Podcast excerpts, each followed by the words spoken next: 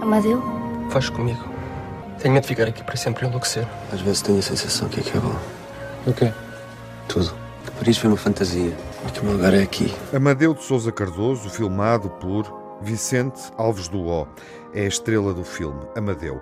E foi a exposição no Museu Soares dos Reis, 100 anos depois da mostra de 1916, no Salão de Festas do Jardim Passos Manuel, no Porto, que lançou o cineasta na aventura de contar quem foi o homem e o pintor. Vi e revi quadros, não é? porque há muitos que estão no CAM, no Centro de Arte Moderna da, da Gulbenkian, mas aquilo que me interessou e aquilo que me apaixonou foram duas coisas. Foram as fotos dele, que foi o olhar dele, um olhar, eh, um olhar desafiador, um olhar até ligeiramente arrogante, soberbo, mas de grande coragem, de desafio. E depois a exposição tinha uma coisa muito interessante e muito bem feita. Tinha algumas citações do Amadeu de, de, cartas dele, de, de, uma entrevista que ele deu, há uma célebre entrevista que ele deu a um miúdo de, do Diário de Coimbra, que estavam pelas paredes.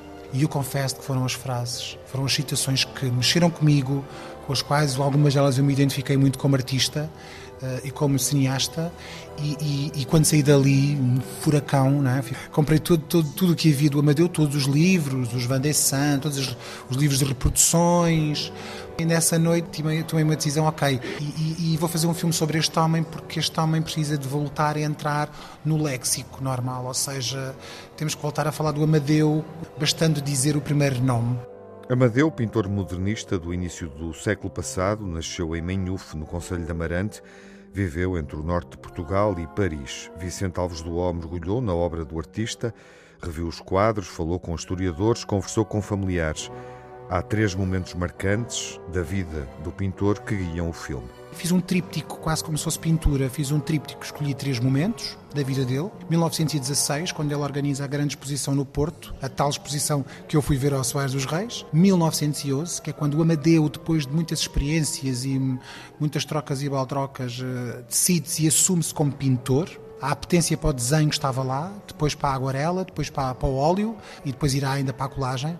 Mas é em 1911 que ele se assume. Como? Juntando-se com o seu amigo Modigliani e inaugurando em sua casa uma pequena vernissage para a qual convida a elite artística parisiense eh, para mostrar os seus trabalhos. É uma noite primordial, é o princípio de, de, tudo, digamos assim.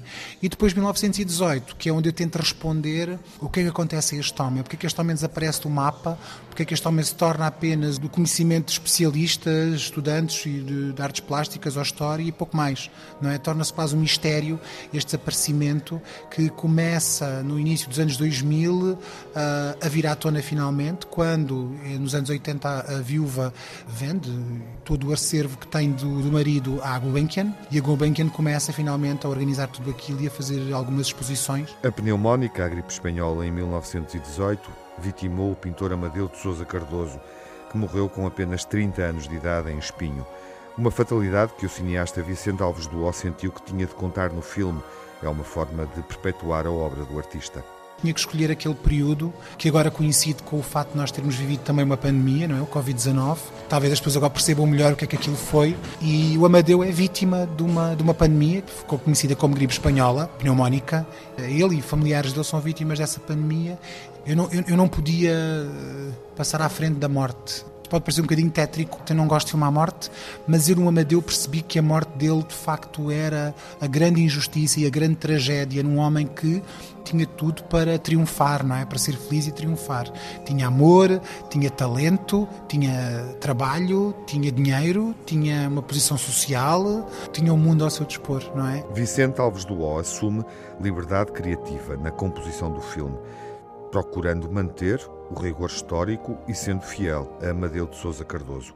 O realizador espera que o filme estabeleça pontes entre a obra do pintor e o público.